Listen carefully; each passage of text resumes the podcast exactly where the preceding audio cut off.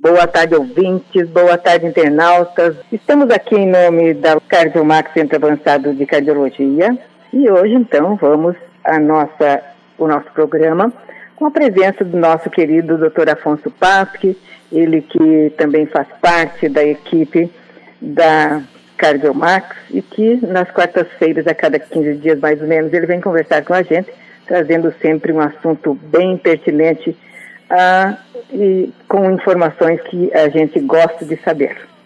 E hoje, então, o assunto é sobre a doença chamada gota.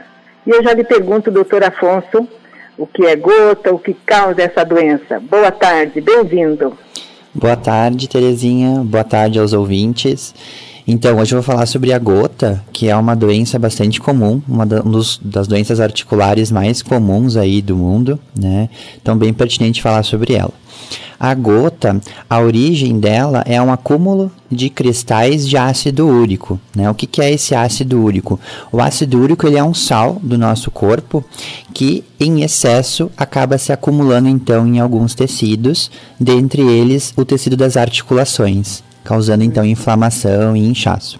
É como se fosse pensar assim num copo d'água, que a gente começa a colocar sal, sal, sal, uma quantidade desse sal se dilui, né? A outra vai se depositando no fundo do copo, né? É o que acontece então com esse ácido úrico elevado. Uma parte o sangue dissolve e a outra acaba se acumulando então nesses tecidos.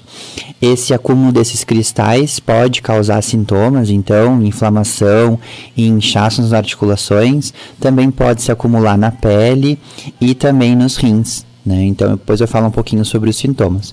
Mas a origem, então, está bem associada com o ácido úrico mesmo. Né? Uh, lembrar assim que ácido úrico não é sinônimo de gota. A gente sabe que de 10 pacientes que têm o ácido úrico aumentado, só um deles vai ter sintoma de gota. Né? Então, assim, não é sinônimo uma coisa da outra. Uh, a gente precisa, então, fazer um controle desse ácido úrico para controlar bem a doença. Algumas doenças estão bem associadas ao aumento do ácido úrico, como, por exemplo, a pressão alta, o diabetes, a obesidade, psoríase também está bem associada, e algumas medicações. E aqui eu chamo a atenção para uma bem comum de ser usada, que é o diurético, né, a hidroclorotiazida ou a clortalidona, que são remédios que causam aumento do ácido úrico no sangue. Mas atenção, não é para parar de usar esses remédios, né, e nem ficar dosando o ácido úrico no sangue. A gente não dosa ou não trata o ácido úrico se a gente não tiver sintomas de gota. Isso é bem importante. Então tem que sempre uhum. conversar com o médico, né, sobre os sintomas, para ver se vale a pena dosar o ácido úrico e então e tratar, né, uh, a gota. Muito bem. E em quem a doença é mais comum, doutor? Isso, ela é, ela é mais comum em homens, né? E homens com essas doenças que eu comentei, então, uh, hipertenso, diabético, uh, um pouco mais de sobrepeso. Uh, as mulheres são protegidas ao longo da vida pelo estrogênio, pelos hormônios, então, que eles aumentam a excreção do ácido úrico, então ele diminui os níveis no sangue, mas após a menopausa aumenta um pouquinho mais a incidência nas mulheres também. Né? Em crianças e adolescentes ela é muito rara, né? E se tiver um caso em criança ou uma pessoa mais jovem, assim, abaixo dos, dos 30, 40 anos, merece uma investigação de alguma causa genética, especialmente em adolescentes, assim, e crianças, né? Tem algumas alterações genéticas que podem explicar a gota daí nessa população. Ah, pois eu ia lhe perguntar mesmo, isso é, pode ser hereditário? Pode, pode ser sim. Né? A gente sabe que, que várias doenças, hoje em dia a gente sabe que tem um fundo genético né, importante, mas na gota, assim, a, a questão ambiental dessas doenças que eu falei, né, de, de, de, de ter sobrepeso, de ter pressão alta, ter diabetes, isso parece colaborar mais para a gota do que a herança genética propriamente dito. Ah, exceto quando certo. for nesses mais jovens, né? Uhum. E quais são os sintomas, então, doutor? Então, a gota, um, a gente, muitos conhecem já, assim, só de, de, às vezes, de ver, né, um paciente com, com a crise de gota. Uh, a gota é uma, então, uma crise de dor muito intensa numa articulação. Geralmente, uh, ela começa no dedão do pé, no primeiro dedo do pé, né? Esse dedo fica muito inchado, vermelho, fica quente, né? Esses sintomas eles duram alguns dias, né? Dois, três dias, às vezes uma semana. Eles aliviam rapidamente com algum uso de algum anti-inflamatório, ele aborta bem a crise, né? Em alguns pacientes há uma crise única, assim, né? O paciente tem uma crise e fica bem depois. Então, passou aqueles dias dos sintomas, o período entre as crises não tem nenhum sintoma. Né? Mas em alguns pacientes as crises vão sendo mais recorrentes e com o tempo vão acometendo mais articulações. Então, geralmente o paciente começa com o dedão do pé, né, o mais típico. E aí depois começa o dedão do pé, tornozelo, joelhos, punhos, mãos, cotovelos, né? Isso vai progredindo ao longo do tempo. Ao longo do tempo também a gente vai, vai tendo mais articulações, né, como eu falei, e também menos intervalo entre as crises, até um ponto que o paciente está sempre em crise, né? Essa é, é a que a gente chamada de gota crônica, né? Quando o paciente tem aí achados contínuos, né, de dor, inflamação, e é mais, é mais difícil de tratar também esses pacientes. E é bem comum acontecer isso ou é mais raro essa doença? O mais comum, uh, assim, Terezinha, é que os pacientes tenham crises recorrentes mesmo, né? Porque a gente como eu falei, está muito associado então com essas doenças que não tem cura, né? A gente Sim. sabe que pressão, diabetes não tem cura, então uh, o fator continua ali, né? O fator predisponente, né? A gente sabe que a alimentação tem um papel bem importante nisso também, mas que atualmente a gente sabe assim que a gente não precisa proibir o paciente de comer algumas coisas, né? Porque a gente sabe que esse, esse resto, assim, as, as outras, né? manifestações, essas outras doenças colaboram mais até para o ácido úrico aumentado do que a própria alimentação. Então a gente continua tendo o fator ali causal, né? Então uhum. geralmente repete as crises, né? E aí se não for tratada que chega nesse estado de gota crônica. Não é tão comum mais, Terezinha, assim, é, ficou menos comum com os tratamentos, mas ainda uhum. existem sim pacientes nesse estágio mais avançado, tem bastante deformidade associada com essa gota crônica, né? Até uhum. incapacidade das articulações pode acontecer. E o tratamento? Tem tratamento específico? Tem, tem tratamento. Né? A, gente a gente divide o tratamento em duas partes. Né? A gente trata a crise que o paciente apresenta, né? Uh, e depois a gente usa alguns remédios para prevenir novas crises e para reduzir esse ácido úrico do sangue. A gente tem uma medicação bem, bem comum, né? bem, uh, bem conhecida, que é o alopurinol. Ele, então, que vai reduzir o ácido úrico. Mas na gota a gente tem que ter muito cuidado, assim, no tratamento, porque são pacientes, então, mais idosos, têm já uma carga mais de doença, de comorbidades, que a gente fala, né? Então, todos os nossos tratamentos devem ter, ser cuidadosos, né? Com os efeitos colaterais, com as outras doenças que possam contraindicar algum tratamento. Então, anti-inflamatórios, que por exemplo é uma, uma das medicações que a gente usa, tem que ter muito cuidado. Se o paciente tem pressão alta, se tem diabetes, se tem algum problema renal, fica mais perigoso de usar. Então, a gente tem que ter, a gente usa outros recursos aí no tratamento. É, é, é, esse uso de, de, de anti-inflamatórios é bem perigoso para muita coisa, né? A gente exatamente. não deve abusar. Não isso, pode abusar. Não pode, né? Por isso que é tão importante a gente uh, ficar cuidando, assim, uh, essas doenças e as contraindicações para não prejudicar, de certa forma, o paciente.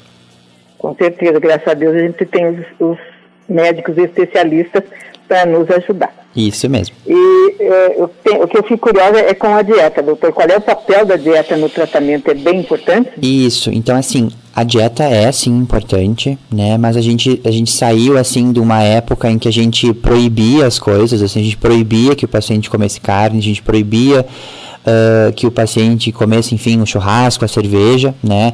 A gente sabe que isso não é mais proibido.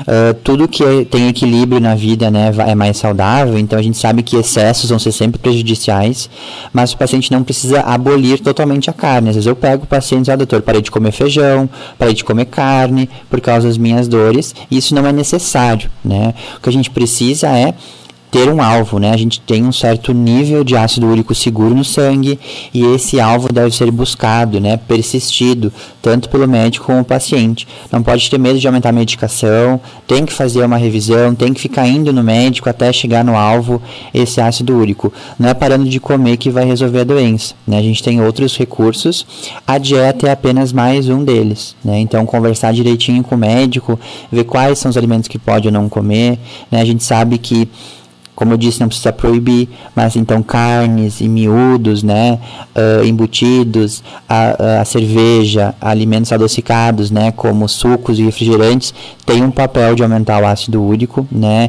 e eles devem ser evitados, mas não proibidos, como era antigamente. Tem que comer com parcimônia, né? Exatamente. E, e se cuidando. Sim, e se for ver é, a carne, coisa... a carne, desculpa interromper, Terezinha, ela é um alimento Sim. muito saudável, né? Lógico, então, assim, não deve ser. Proteína. Não deve ser proibido, né, nos pacientes. É um alimento muito uh, saudável, então deve ser, uh, deve ser utilizado, né, pelos pacientes, com certeza. Agora eu vou lhe perguntar um pouquinho para a nossa classe, a classe das mulheres que já passaram já, já passaram é, a menopausa, eu tenho 73 anos, como todo mundo sabe, é, tem possibilidade de, de ficar é, com gota? Sim, tem sim. Ah, então, o estrogênio, qual que é o efeito dele no corpo? Ele vai aumentar a excreção urinária do ácido úrico, né? Então, as mulheres, ao longo da fase reprodutiva, em que tem esses hormônios em níveis mais elevados, vão conseguir eliminar bastante ácido úrico e não vão ter a gota, né? Mas depois que tem a queda hormonal na pós-menopausa, isso volta né, a acontecer, a acumular, acumular então o ácido úrico. Então pode sim, Terezinha. Mas lembrando, a gente não vai ficar dosando ácido úrico assim para rastrear gota, né? Como eu disse, sim. não são sinônimos. A gente tem os sintomas de gota, a gente suspeita de gota e aí a gente faz o ácido úrico e aí que a gente trata. Né? É Fora isso, a gente não, não vai sair pedindo ácido úrico para todo mundo, né? Porque isso não tem vantagens, né?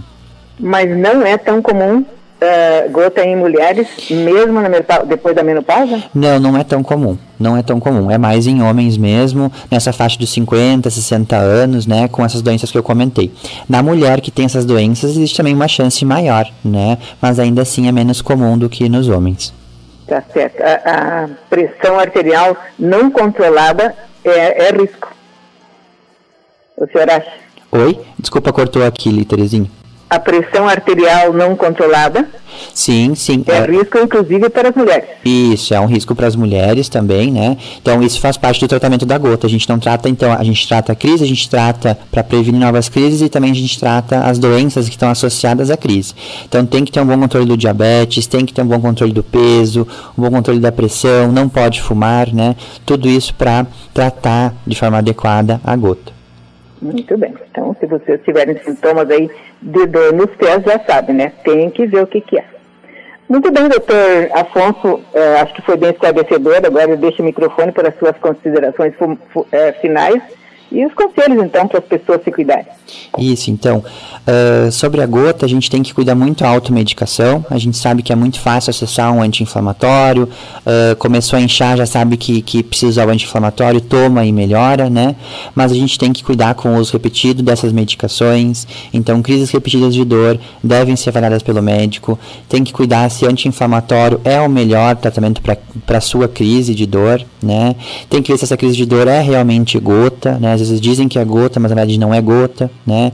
Então, se for uma coisa repetitiva, evite a automedicação, né? E procure um atendimento, né? O especialista vai conseguir avaliar bem direitinho a sua dor, vai poder fazer o diagnóstico diferencial entre os motivos que pode estar causando essa dor e vai fazer o tratamento mais adequado. Mais uma coisinha que eu lembrei. Claro. A ingesta regular de água ajuda quem ajuda, tem esse ajuda. É. Uma outra parte dos pacientes desenvolve bastante cálculo renal também por causa do ácido úrico aumentado, né? Sim. E quanto mais água a gente bebe, então mais a gente dilui esse ácido úrico e aí diminui a chance também de ter cálculos renais, né? Ah, Leite e derivados também são muito bons para os pacientes com gota. Hum, veja só. Muito bem, doutor. Então, para suas despedidas, eu agradeço. Agradeço também o espaço, Terezinha. A gente se vê então daqui uns dias de novo com mais algum assunto aí pra, sobre a reumatologia. Com certeza. Muito obrigado, doutor, obrigado. e boa tarde. Boa tarde.